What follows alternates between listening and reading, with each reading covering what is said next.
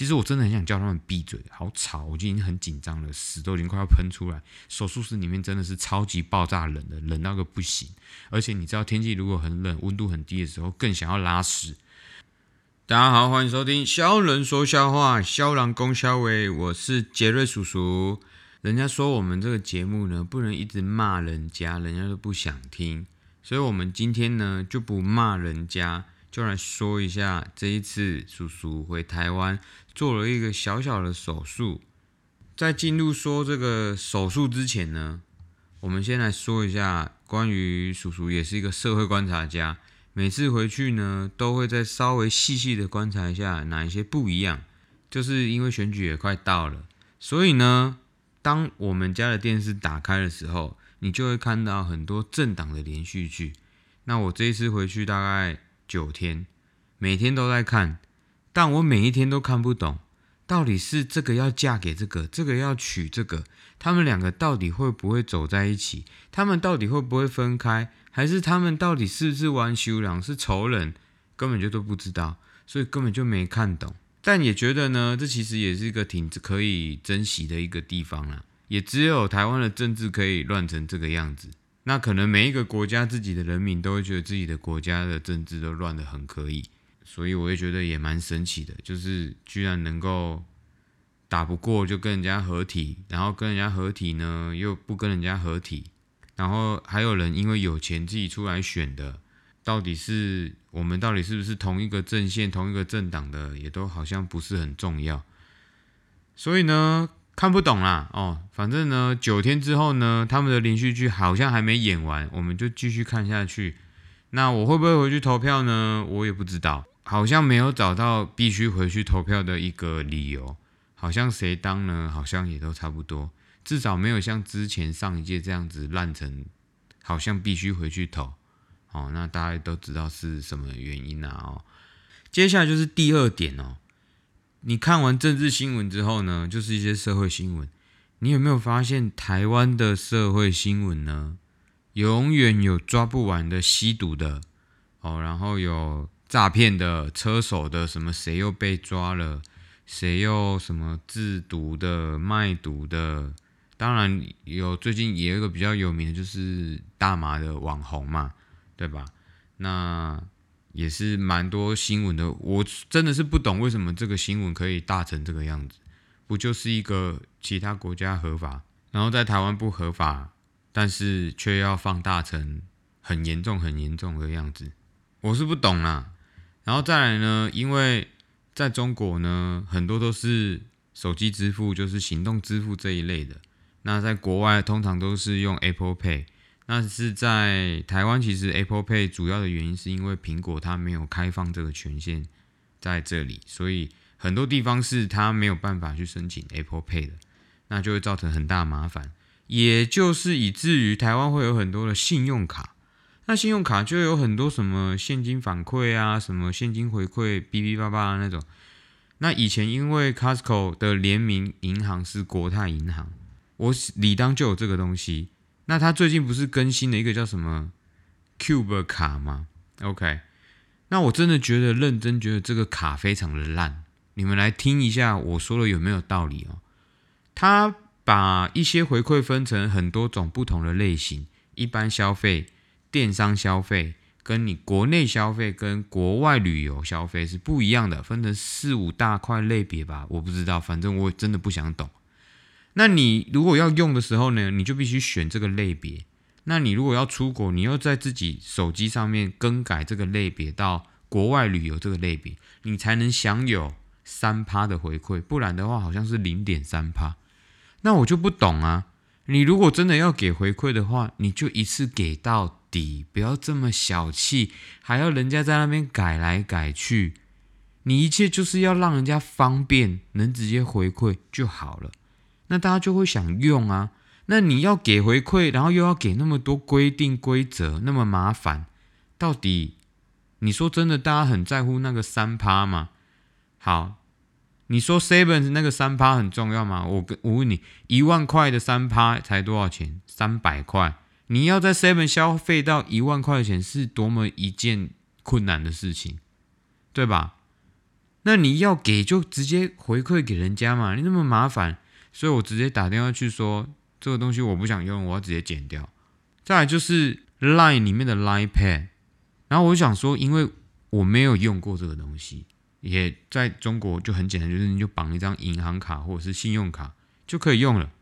然后 Line Pay 呢，我不知道是我北七按到什么东西，它就有一个 Line Bank，他就叫我，我想说我要来申请一张就是联名信用卡，某邦的联名信用卡，然后它就是出国啊都可以直接回馈三趴，就不管你是直接海外就可以回馈。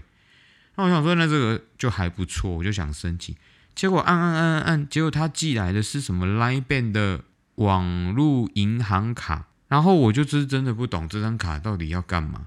然后我打电话去问，这也不是信用卡，就是一张虚拟的银行金融卡。我已经很多银行，我不需要在这个银行卡，结果他是需要申请这个才能申请某邦的联名信用卡。为什么要这么麻烦？哦，干嘛还呢？哦，那我这样子就很难办下去，你知道吗？对不对？然后征信啊，那这个送出去已经三天了，都还没有申请的这个消息出来，效率真的是非常非常的低啦，是非常非常低啦。反正呢，我在离开之前，我在离开第九天离开台湾之前呢，我是这个卡是一张都没有办好，好，然后想说那算了，那就三盘就是当做那个社会公益啦啊，好不好哈？OK，接下来呢？就是我回台湾才会有的美景。人家说台湾最美的就是人，我也这么觉得。那我每次在台湾的路上呢，都会觉得有一个风景非常的美，就是你们有没有发现，女生在骑摩托车的时候，当她把安全帽还有口罩都包起来，穿着外套，然后骑摩托车的背影的时候，是一件最美的事情。真的，只停留在这一个时刻。如果当她停下来，或者是她停好车要准备卸安全帽、卸口罩的时候，我拜托拜托你们，真的不要有好奇心去看，因为你真的会伤痕累累，因为它会打破你台湾最美的风景，不是人。所以呢，每次呢我回去的时候，我真的非常的喜欢看每一个路边在骑摩托车的背影，怎么看怎么好看，越看越好看。但是呢，你真的不要绕到前面去看。拜托，金价唔汤，你真的会受伤哦，知道吗？说完每次回去观察一些台湾的小细节之后呢，都是挺有趣的啦。哦，那接下来呢，就要来说一下呢，我近几年来，应该说我有生以来第一次做的非常，对我来说非常大的手术了啦。因为呢，我是一个没有办法接受侵入性任何东西的一个男子。男孩子包含了打针、打点滴哦。我到现在呢，我再怎么不舒服呢？除非我真的是会直接晕倒那一种，他直接帮我打点滴，不然我打死都不会打点滴哦。只要有那种侵入性的，那很多人都会说：“啊，叔叔啊，你你刺青刺成这个样子，你都不会觉得不舒服或不会痛？”这东西呢，仅在表面上面划来划去，划来划去。所以呢，它都没有侵入到我的身体里面，所以我是可以接受的。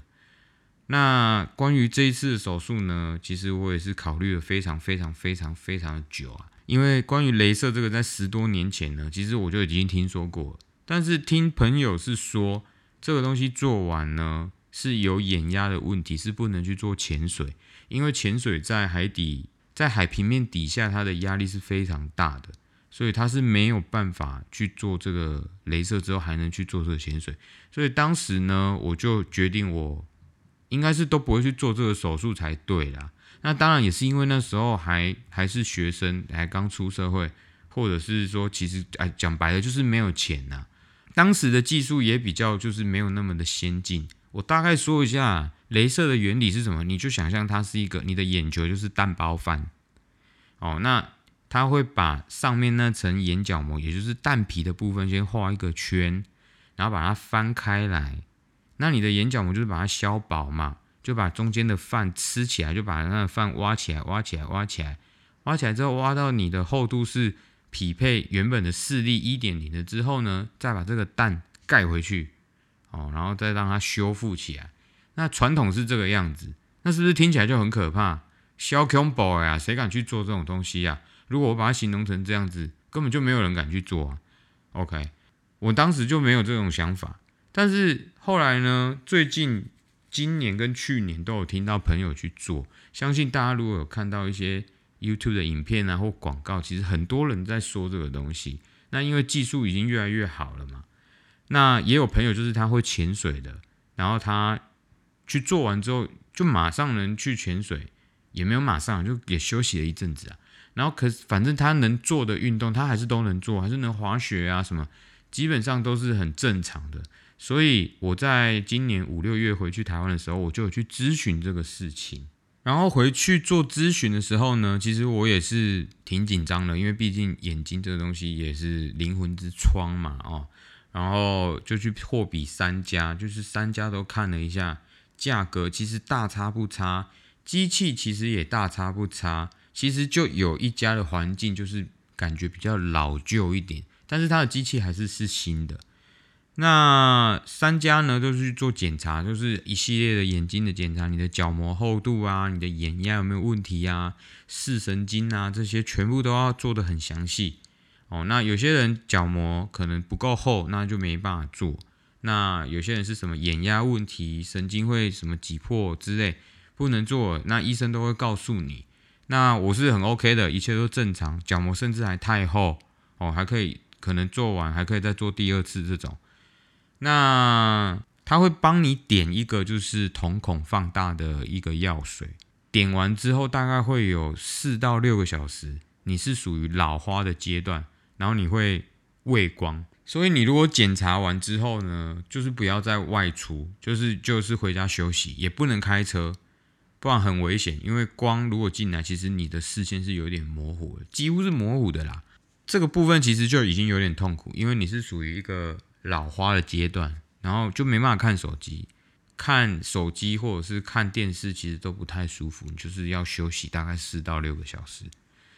那我选择的就是开口最小的，然后速度也是比相对比较快，大概就是十八秒就可以完成一只眼睛的手术。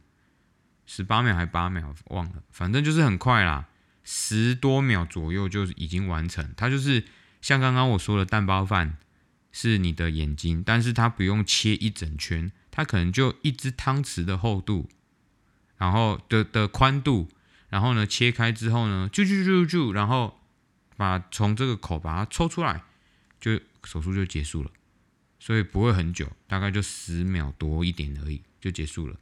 然后，当然去的时候呢，诊所就会跟你说啊，这个很快啊，很安全呐，是可以潜水的，是 OK 的。然后，甚至呢，你隔天就能马上坐飞机回去上海了，一切都很 OK，没问题。当然，他们就会美化的比较好一点。那事后呢，检查完三家，他们大差不差都是说相同的话术。我觉得他们应该有做过相关的培训。那我就也去问了一下我一些医生朋友，因为你仔细去看一下，你会发现很多医生他们都有近视，但是他们都不会去做镭射手术。所以我也去问了我的医生朋友，我说：“诶，你们为什么这个现在这么流行，你们医生都不会想要去做吗？”因为大家也看过一些连续剧，可能就是医生在手术房里面戴眼镜，其实也是很不方便的。那这个医生朋友是跟我说，其实如果你去做这个手术，第一个，他们现在的文献没有办法多到可以佐证这没有后遗症哦。那所以医生相对来说都是需要一些数据去佐证的嘛。那他们有些人就比较担心。再来就是医生其实在做手术的时候，他们相对的需要很好的视线或者是很好的立体感，可能相对可能要比非观。开飞机的人还要再好一点，因为他看的东西很细、很细、很细，可能一些器官啊，或者是缝线，都是需要很有立体感、很细的视觉清晰度。他说，如果切完，其实会有一点点影响，但是对普通人来说，其实大差不差。所以他们医生很多，大部分的人是不会去做这种手术的。那我就说，那如果本来视线就比较敏感的人，那多少就会有点差别了。是的，没有错，会有一点点、一点点、一点点差别。那最后我会来说一下我到底有没有差别哦。就算他说完呢，我还是很紧张，因为我很害怕变成一个催眠啊，就是可能手术失败啊或干嘛。虽然说可能手术失败就是继续戴眼镜，其实也没有很严重了。所以呢，在回去检查完之后，到这一次中间呢，其实我一直在中间犹豫，想来想去，到底要不要，干脆就不要好了，反正就回来休息一下，也刚好省一笔钱，也不用去做这个手术。然后呢，真的不行了，就是到飞机飞回来隔天，因为时间要抓的刚好，所以呢，我隔当天回来我就去做了检查，检查完就马上约隔天就去做手术。然后呢，就非常非常的紧张。紧张到一个不行，真的，因为我真的很害怕侵入性的东西，也很害怕死，也很害怕做一个切眉啊。然后反正就再检查一次，当天要做手术的时候呢，再检查一次，就是所谓我刚刚说的眼压啊，然后视神经啊，角膜厚度啊，你的角膜状况有没有 OK 啊，你的泪腺啊，噼里啪啦，很详细的都在检查一次，OK，没问题的，好。然后就准备就是滴眼药水，局部麻醉。局部麻醉就是直接滴眼药水在你的眼睛，然后滴大概四次，大概一两分钟就滴一次，一两分钟滴一次，很快啊。手术其实很快。然后进去呢，就是进去手术室，他就躺在你的仪器上面，然后就调姿势。仪器的位置呢，它其实帮你的身体跟头呢固定的很好，你其实不太可能会动到，因为那个仪器就是希望你的头跟眼睛尽量都不动。OK，所以躺下去之后呢，你的头根本是基本上是不能动的，然后就张开眼睛，然后就有一台机器，就是很近很近很近很近很近啊，忘记说了，医生会拿针眼器帮你的眼皮睁开，当然你要练习就是不眨眼，然后就看着那个绿点，然后那个机器就会从上面下来下来下来下来下来，然后会贴到你的眼睛很近很近很近很近很近很近很近，基本上就是贴在你的眼睛了。然后好，然后你就会看到那个绿光、绿光、绿光，然后就开始了十八秒。十八秒结束之后呢，所有的里面的护士啊，大概有四到五个吧，会一起帮你倒数十秒，然后就结束了。结束之后呢，是不是感觉很快？其实我刚刚说真的很快哦，你就躺下来，下仪器下来，倒数十八秒，然后剩下十秒的时候，所有人帮你一起倒数。其实我真的很想叫他们闭嘴，好吵！我已经很紧张了，屎都已经快要喷出来。手术室里面真的是超级爆炸冷的，冷到个不行。而且你知道，天气如果很冷，温度很低的时候，更想要拉屎。OK，好，回到了之后呢，就是反正就是结束之后，医生会在你的眼睛上面稍微摸一下，你能感觉出来他在你的眼球上面摸了一下，然后就盖上湿的纱布，然后就换另外一只眼睛，重复一次。其实就是几十秒的事情，整个手术应该没有超过两分钟。但是我跟你讲，你躺在那个床上面就是爆炸久，感觉做了两个小时，我觉得非常非常久，非常非常紧张。然后我那个屎真的是快喷出来。然后另外一只眼睛做的时候呢，所有的护士还是在那里倒数，有够吵。结束之后，灯光打开。张开眼睛，见证奇迹的时刻就来了。OK，视力是零点八的视力，就是你还是没有看得很清楚。所以由此可见，所有那些做 YouTube 啊，或者是那些网红做夜配的，都是在讲一些屁话跟干话，你拿嘛？因为你根本就没有办法马上做完，你的视力就恢复一点零，根本就没有可能。我跟你说不可能，因为我跟我妹妹一起去做，我还有个朋友一起去做。都没有人有办法当天就回到一点零的视力。做完的当下呢，你的视力大概是零点八、零点九，OK。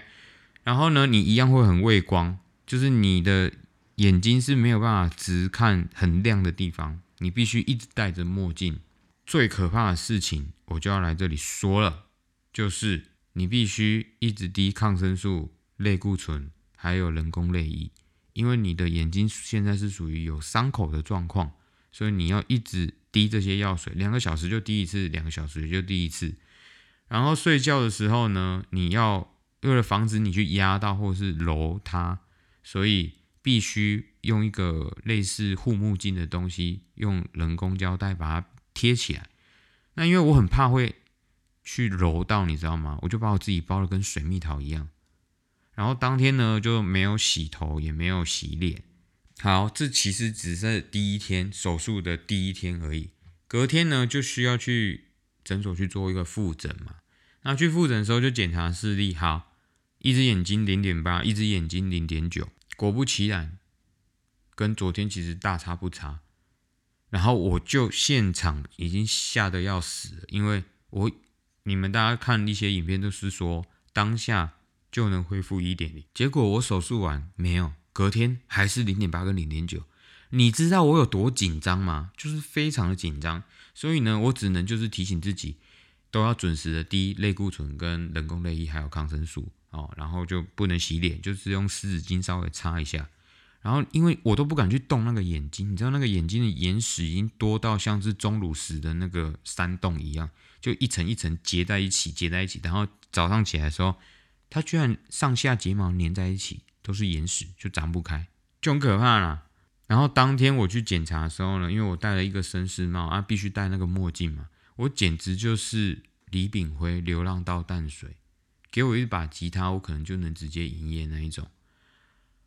反正这中间呢，还过了四第二天、第三天、第四天、第五天呢，我都是这样每天就是滴药水，然后不断的滴人工泪液，不断的滴人工泪液，然后你会一直看到你的视觉呢，就是雾的，就是也不是雾，就是有一种水雾感，有点像你刚睡醒没有洗脸的那个视觉哦，然后雾雾有点雾雾雾雾的这样子，然后你看一些东西可能会有一点点毛边，就是你想象一下。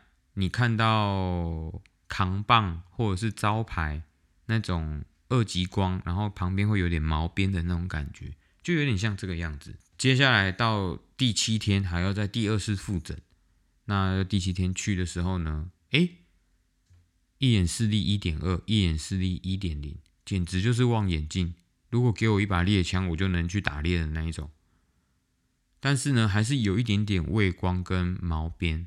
那医生说，就是这是很正常的，因为你的大脑跟视神经还需要一点时间去适应，可能需要一个月左右，它才能再完全恢复到完全的正常视力。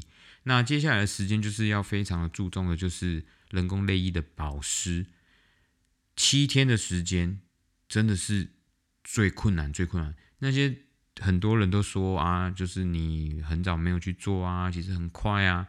其实最重要就是做完手术的这七天、十四天，还有这一个月，就是你要好好的保护你的眼睛，做好你的眼睛的保养，这是非常重要的。那总结一下，我这一次做完了视视线的镭射手术啊。先说一下优点，就是做完之后呢，我会更爱我的眼睛。废话，当然我花了一笔钱出去，而且是蛮多钱，好吗？只要花钱呢，我都不是很开心。但是呢，就是二十多年来第一次能够完整的看到很清楚的东西，就是例如说像你去洗澡啊，你通常近视的人都是不戴眼镜进去洗澡，所以呢，你根本就不知道你的厕所到底是长什么样子。所以当我回到家近视视力一点零进去洗澡的时候，完整的看到我的厕所，哎呦，原来有一些地方这么细节的地方是很脏的。OK。有一些水垢啊，没有清到的，啊，因为之前就是都没戴眼镜嘛。那还有你早上起床的时候，哎，眼睛一睁开是很清楚的，哎，就是感觉很不一样，就特别的开心，就好了，就是很爽了哦。然后再来就是说一下风险啦，就是曾经有人做这一样子的手术，出现了问题。当然有一些泪腺出问题的，就是一辈子都要一直滴人工泪液的也有，所以事前的检查非常的重要。你不要就是觉得不要怕麻烦呐，就去一家检查，要去两家甚至三家都去检查一下，他们的数据是不是都是符合的。有可能他说你的角膜是正常，可能另外一家说你的角膜太薄，那其实你根本就不适合做镭射。所以事前的检查很重要。再就是保养很重要。你做完手术之后呢，就像我刚刚说的，其实手术很快，两分钟左右。但是两分钟左右的一个月的这个时间，你要好好的保护你的眼睛，不能让它有东西自来水跑进去，或者是有一些烟跑进去，或者是异物跑进去。曾经有朋友分享一个文章给我，有一个人做完这个手术，他没有好好的保养，有脏东西跑进去，回到诊所去是需要洗眼睛的。什么叫洗眼睛？就像我刚刚所说的蛋包饭的这个流程，把你的眼角膜画一个圈，掀开之后把里面清干净，然后再把它盖起来，是不是听起来很可怕？所以呢，如果真的要做这个手术，请好好保养你的眼睛。接下来呢，毕竟呢，我是一个销售，所以呢，我这次做这个手术是有杀价的。那我也说了，其实我有吸带我的妹妹还有一些朋友一起去做，所以是有达到一点折扣的。这个东西，镭射的东西，它毕竟是一个科技产物，它会越来越先进。那越先进的东西，当然就越贵，所以它的利润空间也就越大。我举一个例子来说。像是自动洗衣机，在很多年前，二十几年前，自动洗衣机是一个非常非常贵的机器。但现在来说呢，它其实就是一个家家户户都会有的一个东西。所以呢，越先进的东西就会越贵。那看你要不要接受这么快的手术方式。有相对比较慢的，可能是需要二十几分钟，或者是几分钟会比较久的，那相对就会比较便宜，好吧？那我公布一下我这个价格，其实我这次做的是 Smile，价格是十二万多吧，我也忘了。反正呢，我最后拿到的折扣是大概八折多一点，大概就是十万左右，十万出头。如果你们有感兴趣，也想做相同的手术的话，欢迎留言或私信跟我拿推荐。那我会告诉你怎么去找这家诊所。它其实从北到南都有诊所，也是连锁的。